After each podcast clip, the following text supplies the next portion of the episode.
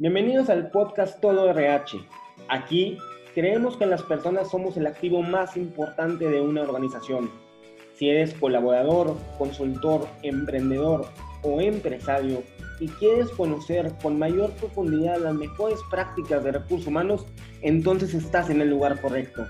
En todo RH explicaremos las metodologías más actualizadas y otorgaremos consejos prácticos para que puedas aplicarlos a partir de hoy. Hablaremos de planeación estratégica, atracción de talento, reclutamiento y selección, desarrollo organizacional, cultura laboral, nómina, seguridad, higiene, relaciones laborales, en fin, todos los temas relacionados a recursos humanos. También entrevistaremos a las personas más capaces del tema para profundizar en RH. Soy Héctor José Rodríguez, mejor conocido como Joe, y es un honor acompañarte en este espacio para profundizar en recursos humanos. Recuerda que nuestro principal objetivo como agentes de RH es aumentar la productividad de los colaboradores y la rentabilidad de la empresa. Te invito a que nos conozcas en www.torrh.com. Ahora sí, sin más, comenzamos. Hola, ¿qué tal? ¿Cómo estás? Espero que estés teniendo un gran día. Eh, hoy es lunes 16 de agosto y estoy súper emocionado porque estamos grabando el primer módulo, la primera sesión, el primer capítulo de, de todo RH. Y la verdad te agradezco mucho que nos den la oportunidad en este espacio donde platicaremos en, de temas profundos de recursos humanos. El día de hoy quiero desearte en tiempos de pandemia que tú y tu familia se encuentren con toda la salud, la energía y la actitud posible. Te quiero platicar que hace unos meses me invitaron a dar una plática de recursos humanos para las pymes. De hecho, la plática se llama así, RH para pymes. Me gusta hacer sencillo, claro, ¿no? Al grano, lo que vamos. Y la verdad, la introducción creo que, que puede ser un gran inicio para comprender el impacto que tiene recursos humanos en, nuestras empresas. Así que bueno, te la quiero compartir y, y, espero que te sirva mucho. Como quiera, al final voy a comentar unos puntos importantes y ahí va. Recursos humanos no sirve. No, no, no, no, no, no te enfoques en eso.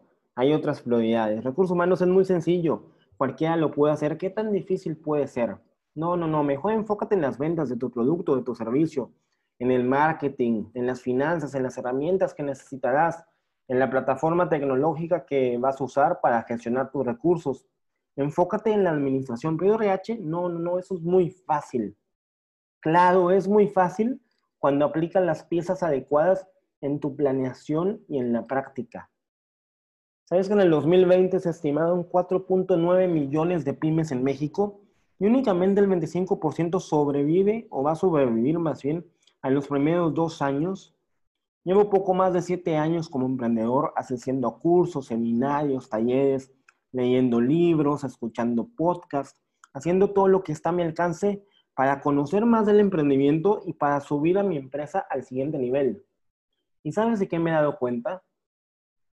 Las pocas pymes, ese pequeño 25% de las empresas que sobrevive, lo hacen porque cuentan con un extraordinario equipo de personas y que juntos suman esfuerzos y multiplican resultados.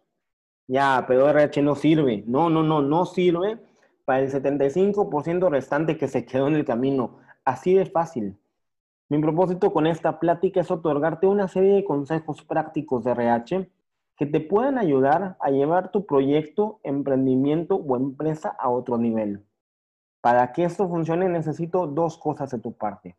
La primera es que reconozcas que tienes un superpoder, el superpoder de inspirar. Gracias a ti y a tu trabajo podrás inspirar a otras personas, a tus colaboradores, a tus clientes, a tus proveedores, a sus familias, entornos y sociedades, por lo que hagas bien o por lo que dejes de hacer tienes el superpoder de impactar en millones de personas.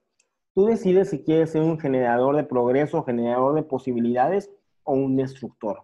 Y la segunda es que gracias a tu proyecto, invento, emprendimiento, sea lucrativo o no lucrativo, vas a tener un equipo de trabajo, personas que van a estar dispuestas a dejarse la piel contigo y tienes que reconocer que ellos van a colaborar, de ahí el término de colaboradores, van a colaborar contigo en, el proyecto por muchas razones. El primero va a ser muy seguramente el deseo de ayudar a su familia para darles las mejores condiciones de, su alcance de salud, educación, alimento, ropa, diversión que son personas al igual que tú y yo que tienen un, deseo aspiracional de ser mejores cada día, también van a trabajar por un sueldo, por prestaciones, por lograr un ahorro que les permita alcanzar lo que deseen. Y dentro de la lista que podemos seguir diciendo, debes encontrar una que va a ser el cambio, que va a ser el detonante. Para ti como líder de proyecto, líder de equipo, líder de empresa, debes reconocer este punto estas personas están dispuestas a darte lo más valioso que alguien puede dar, su tiempo. Y te lo van a brindar para ayudarte a luchar y cumplir tus sueños. Así que está en tus manos generar un progreso positivo.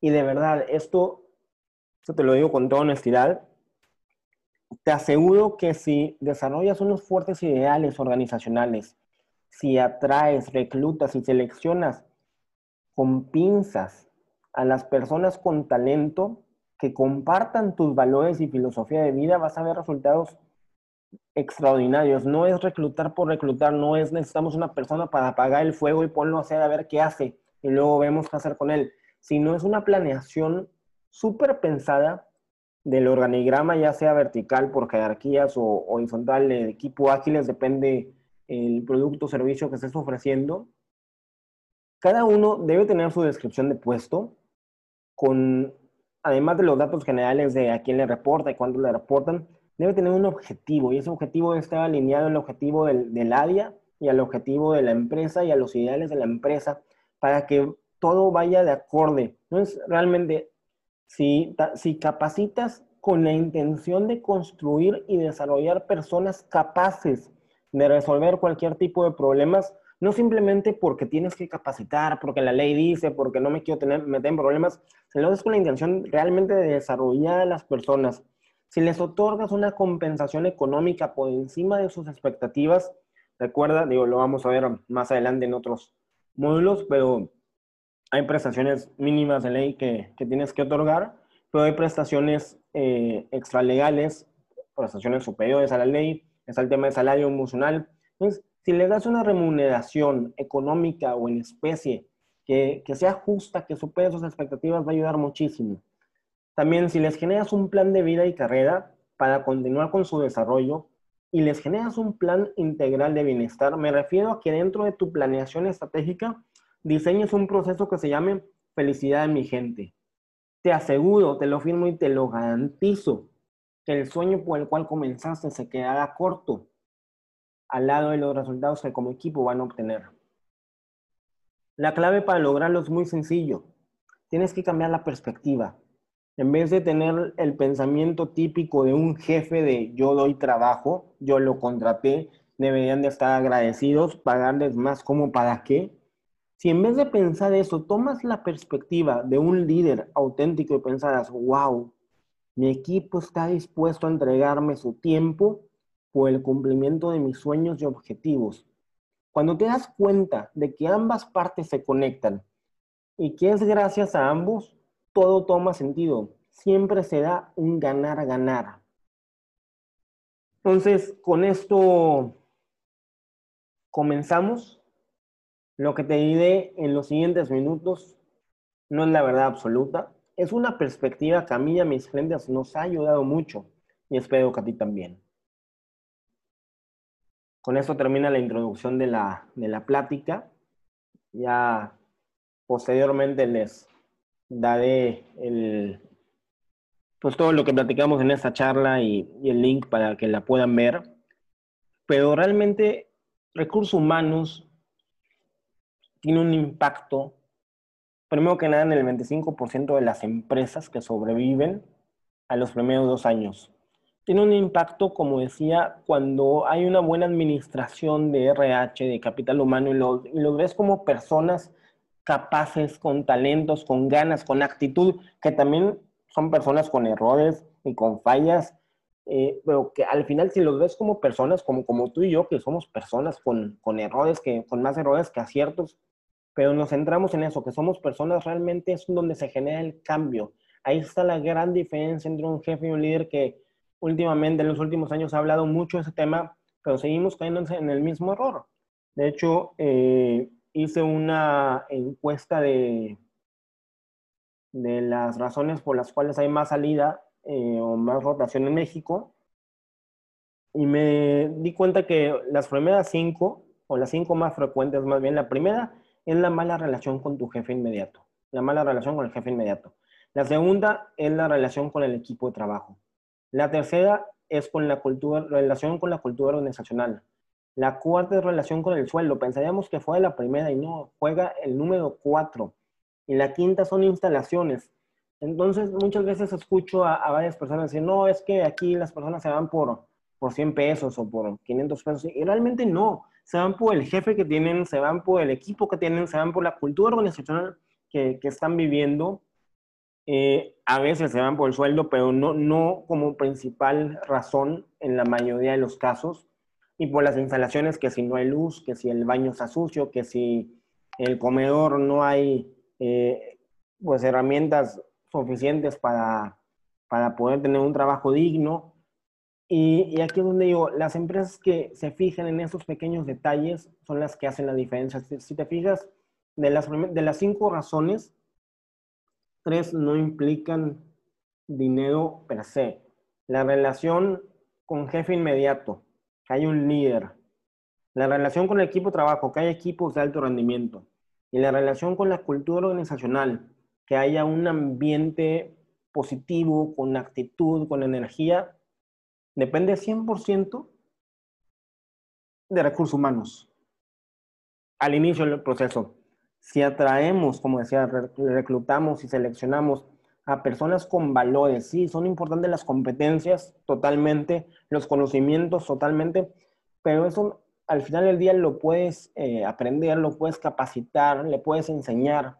Sin embargo, los valores y las creencias, aquí es donde entra pues todo el tema de nuestra gestión como RH, recordando que nuestro objetivo es aumentar la productividad de la gente y la rentabilidad de la empresa, es es eso, es, es encontrar el punto en cómo puedo exigirles, sí, evaluarlos, sí, y de manera constante para que sí haya un, un aumento, sin lo que no puedes medir, no lo puedes mejorar, queda clarísimo. Es, eh, somos, siempre hemos, he dicho que recursos humanos tenemos mente directiva y corazón de colaborador. Y, y, esto nos hace ser los buenos y malos. Si damos vacaciones somos los, los buenos, si no las damos somos los malos. Si el aguinaldo lo... Bueno, el aguinaldo se tiene que dar, ¿no? Pero si hacemos posadas somos los buenos, si no hacemos posadas somos los malos. Eh, si damos mediodía en Navidad y en Año Nuevo somos malos, si damos el día completo somos los buenos. Y, y hay una, igual si contratas es el bueno, si te toca despedir es el malo. Sin embargo, es una línea muy delgada la que tenemos nosotros como RH, que si aprendemos a distinguirla, automáticamente vamos a potenciar, a potenciar la productividad del colaborador y por consecuencia la rentabilidad de la empresa. Necesitamos saber que el colaborador tiene una vida después del trabajo como nosotros, que hay una parte familiar, que hay una parte personal, que hay una parte humana, que hay una parte espiritual que complementa al ser humano y que no todo es trabajo. Sin embargo, nuestra capacidad es definir cómo, mientras estás trabajando con, con nosotros, mientras estamos trabajando juntos, cómo le hacemos para potenciar para generar progreso, para llegar al siguiente nivel. Entonces, bueno, hasta aquí la, la primera sesión de todo RH. De verdad te invito a que, a que pongas un primer enfoque en el área de recursos humanos. Si ya tienes el área definida, veas cuáles son los procesos, cuáles son las áreas, qué estás haciendo, cómo lo estás haciendo, para qué lo estás haciendo. Más que, más que nada, si es, siempre se ha hecho así, pues poner un, un enfoque de qué es lo que hace que siempre se haya hecho así. Eh, y empieza a cuestionar si las prácticas que estás haciendo son las mejores. Si estás empezando, te invito a que, a que te des un tiempo de pensar en recursos humanos y el impacto que puede tener. Y si estás por iniciar un proyecto, te invito a hacer una, una conciencia, un ejercicio de conciencia donde te des cuenta que si quieres pertenecer al 25% de las empresas que sobreviven, es porque vas a necesitar sí o sí tener un extraordinario equipo de recursos humanos. Bueno, un gran equipo gestionado con las mejores prácticas de recursos humanos. Hasta el momento, pues es todo. Eh, de verdad te, te deseo de todo corazón que siempre tengas un pensamiento con que inspirar, una acción en qué transformar y una persona en quien trascender. Soy Héctor José Rodríguez, mejor conocido como Joe, y ha sido un honor el día de hoy estar aquí presente contigo. Muchísimas gracias.